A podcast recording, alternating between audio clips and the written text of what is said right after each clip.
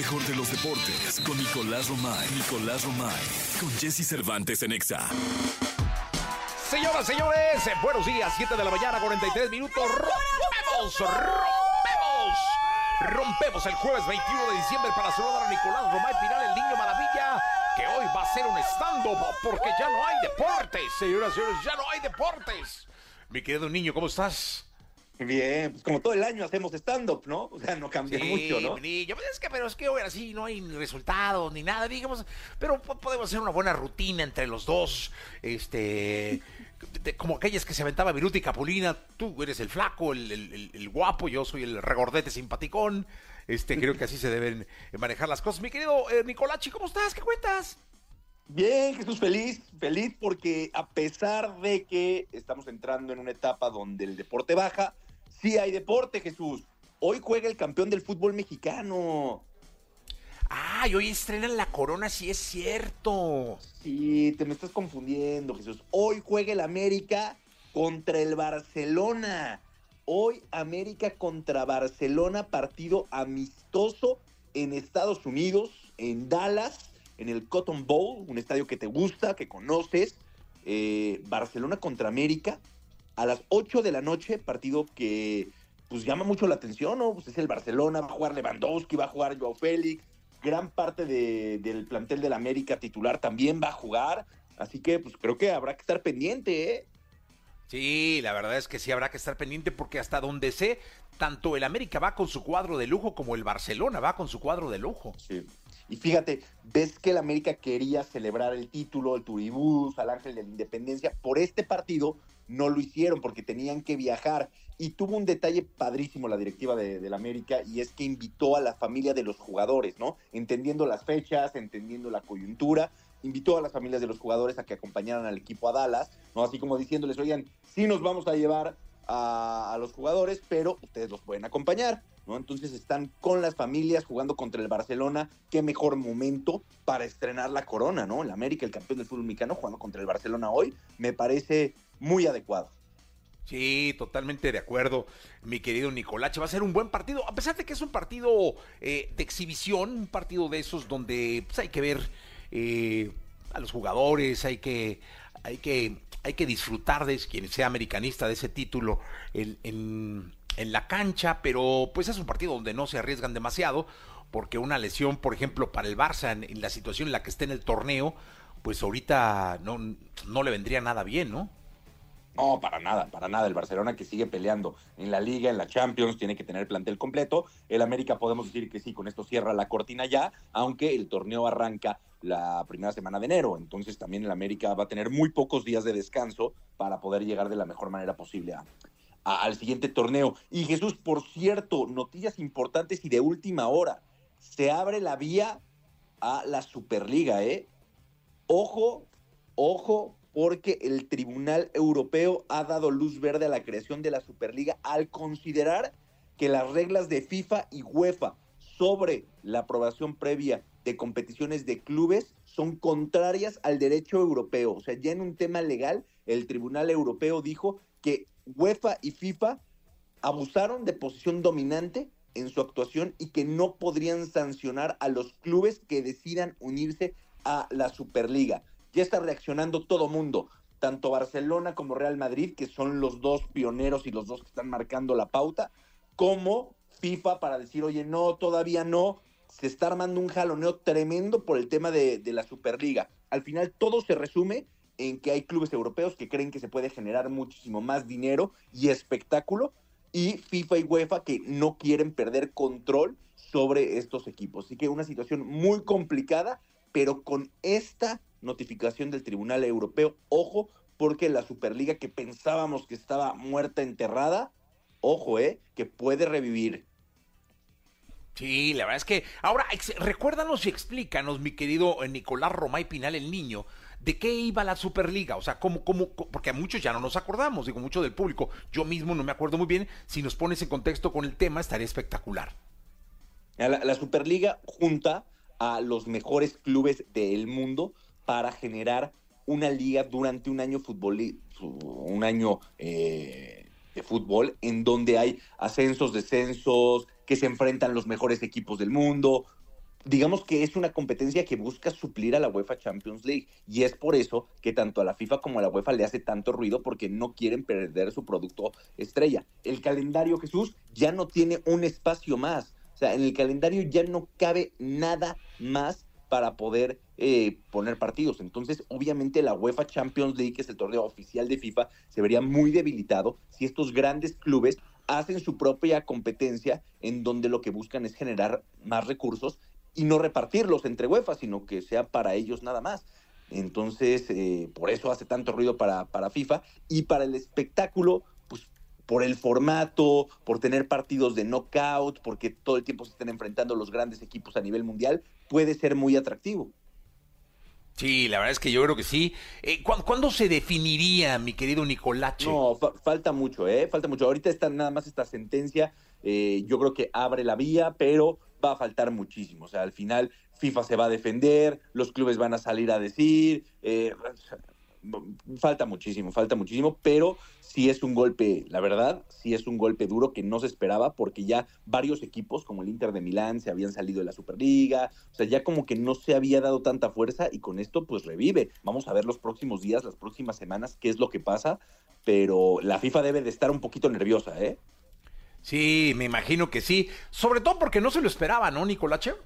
Nada, nada, nada, nada. Parecía que ya estaba enterrado el asunto. Entonces vamos a ver cómo reacciona, eh, cómo reacciona, ¿no? Eh, un formato de, de, Superliga que son 64 clubes, tres divisiones, con ascensos, descensos, con partidos knockout. O sea, algo sí muy atractivo, pero pues que se sale del control de FIFA. Entonces, al salirse del control de FIFA, pues ya, ya no les gusta, porque a pesar de que FIFA es una asociación sin fines de lucro, lo que son las cosas, ¿no? Sin fines de lucro, pues es una asociación que genera muchísimo, muchísimo dinero y que les gusta tener todo bien controladito. Pues la verdad es que sí, mi querido Nicolás Romay Pinal, el niño conocido como The Kid. Oye, yo que pensé que no había deportes y mira, caray, América Barcelona. ¿A qué hora es el juego de América Barcelona el día de hoy? Hoy es el partido a las 8 de la noche en Dallas.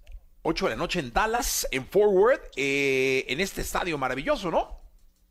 En el Cotton Bowl. Ah, en el Cotton Bowl, perfecto. Bueno, pues hoy América Barcelona, eh, el, reavivar este de la, de la Superliga. Este, muy bien, Nicolache. También leí por ahí que ya, están las, las fechas de lo que será la League's Cup, ¿no? La League's Cup entre México y Estados Unidos. Exactamente. Del próximo, del próximo año. Próximo año vamos a esperar el calendario de la liga de la liga MX para que se ajuste todo. Todavía no, no cantes victoria ahí, porque hay un también hay un jaloneo ahí importante para saber en dónde entra la League's Cup, porque el torneo pasado lo cortaron a la jornada 3 y fue muy complicado para la liga y justo quieren priorizar el tema deportivo antes que el comercial. Entonces creo que ahí todavía va a haber algunas definiciones por hacerse. Fíjate que acá la, eh, eh, eh, justo estaba leyendo Reforma hace un ratito y estaban diciendo que era como en verano, ¿eh, Nicolache? Pues todavía no está confirmado. Aquí está, mira. Yo no, aquí está la nota. Dice, entre julio y agosto se disputará la League's Cup B 2024 en escenarios de Estados Unidos. La segunda edición de la League's Cup se efectuará entre del 26 de julio al 25 de agosto, reza la, la nota de cancha de reforma. Una vez que, una vez más participarán los clubes de Estados Unidos, Canadá y México en el duelo por eh, entre la, eh, M, la Liga MX y la MLS entre el 26 de julio y 25 de agosto. Ahí, ahí creo que queda entre torneos, ¿no?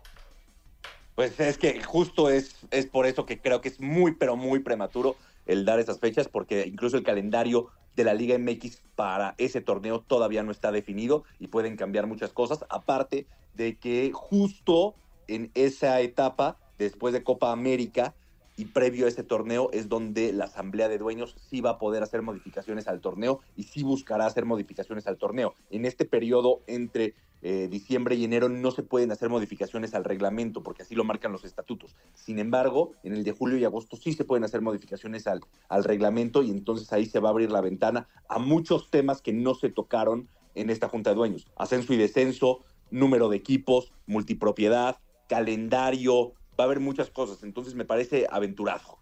Bueno, pues ya esperaremos entonces con tiempo que tú nos vayas confirmando la información. Mi querido Nicolás, te escuchamos en la segunda, ¿te parece? Por supuesto, Jesús, aquí estamos a la orden. Gracias. Nicolás Romay Pinal, el Niño Maravilla. Vamos a ir a un corte comercial. Regresamos. Son las 7 de la mañana, 53 minutos. Que no se te haga tarde. Faltan 7 para las 8. 7 para las 8. Que no se te haga tarde. Hoy es jueves 21 de diciembre. Estamos en XFM en la Estación Naranja. Lo mejor de los deportes con Nicolás Romay. Nicolás Romay. Con Jesse Cervantes en Exa. Bien, llegó el momento de la segunda, de la segunda de deportes del día de hoy. El querido Nicolás Romay Pinal, el niño maravilla.